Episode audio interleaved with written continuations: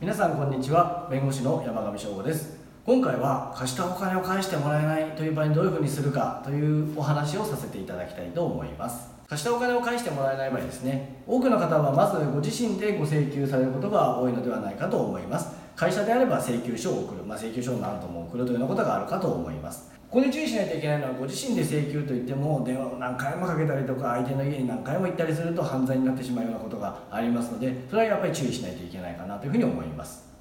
それから次のステップとしてあの弁護士に依頼されてですね弁護士から相手に請求するということがあります。これはあの内容証明郵便というのを、ね、使って弁護士が請求するということがあるかと思うんですけども、えこの弁護士の請求というのは基本的にもね最後通告なんですよね。これで払わなかったら次は裁判しますよっていうような、え段階まで来ているというのがこの弁護士の請求かというふうに思います。ね、弁護士の請求をしてもですね例えばまあ期限ね設定していつまで払ってくださいというふうにお願いしても払われない場合ですね。こういう場合どういうふうにするかというと次法的な手段というふうに移っていきます。法的な手段としてですねいろいろあるんですけど、えー、支払い督促というのが一つあります。これはですねあまり馴染みないかもしれませんけどあの相手が争わないようなケースですね。そういう場合に支払い督促っていう簡単な手続きをするとあのまあ、簡単に言えば判決と同じような効力のものをもらえるというふうなイメージになります、まあ、これはあの相手が争わないんじゃないかなというような場合に使える方法なのではないかなと思います。であの続いて訴訟なんですけど、まあ、これが一般的というか払ってもらえない時にやる一般的なものかと思います。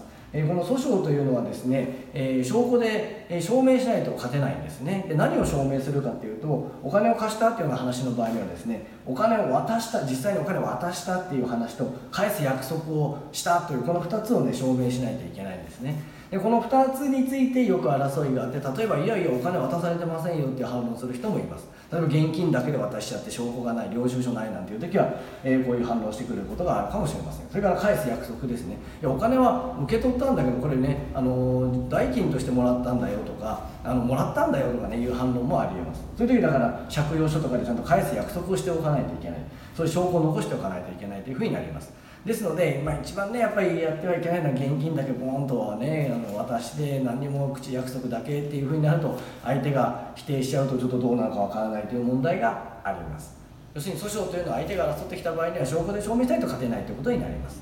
そしてあの訴訟で勝つと勝訴判決というのがもらえるんですね。でこの勝訴判決というのがもらえると一般的にはもう強制執行というのができるようになります。でこの強制執行というのは何かというと相手がね払うつもりがなくても相手が持っている財産から無理やり、えー、国家権力の力でこう取ってきてしまうというのが強制執行ということになります。でこの裁判の勝訴判決っていうのはですね勝訴判決だけで裁判所があの例えばお金肩代わりしてくれてですね裁判所がお金払ってくれて後で裁判所が向こうから取るとか言うんじゃなくて勝訴判決っていうのはまあ言ってみれば裁判所がこの後被告が払わなかったら強制執行していいですよみたいな書類っていうことになりますね。なので勝訴判決だけもらっても必ずお金返してもらえるわけではなくて相手が全然お金持ってないとかっていう時は勝訴判決はあんまり意味ないものになってしまうんですね。だからそこはちょっと注意しないといけないことになります。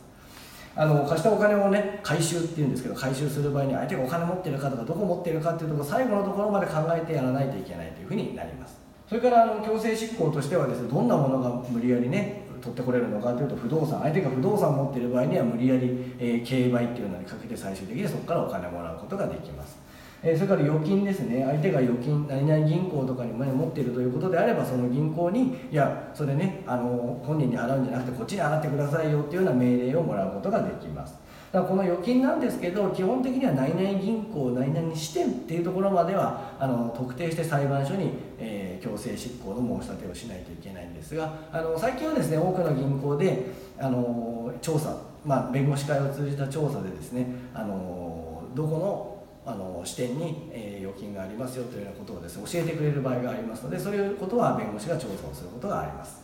それから給与ですねあのその方が働いてる職場が分かっている場合にはそこに、えー、会社にですねその人にお給料全額払うんじゃなくて一部はこっちにくださいねっていうことが言えるということですね。これ全額じゃないですね。やっぱりあのその人の生活もありますので、まあ、一部ということになっています。それから株ですね。その株というのも強制執行の対象になります。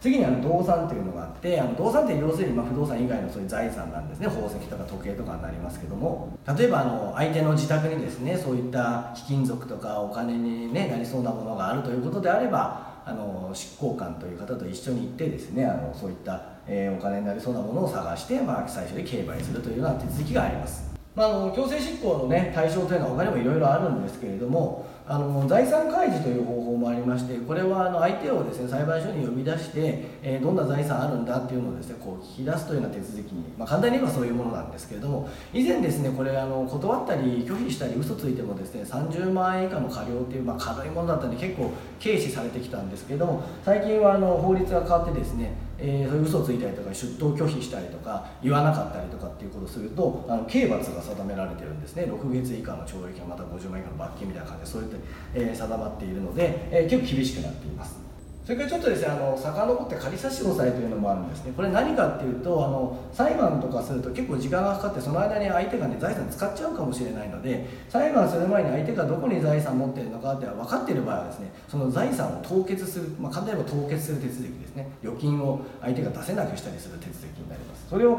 仮差し押さえといって、まあ、相手が財産持ってそうだなという時はあのそれを先にねすることがあります。ただこれはあの担保金といって大体2割から3割の担保金を裁判所に入れないといけないのでそこもちょっと注意しないといけないところになります。え以上今回も最後までご覧いただきましてありがとうございました。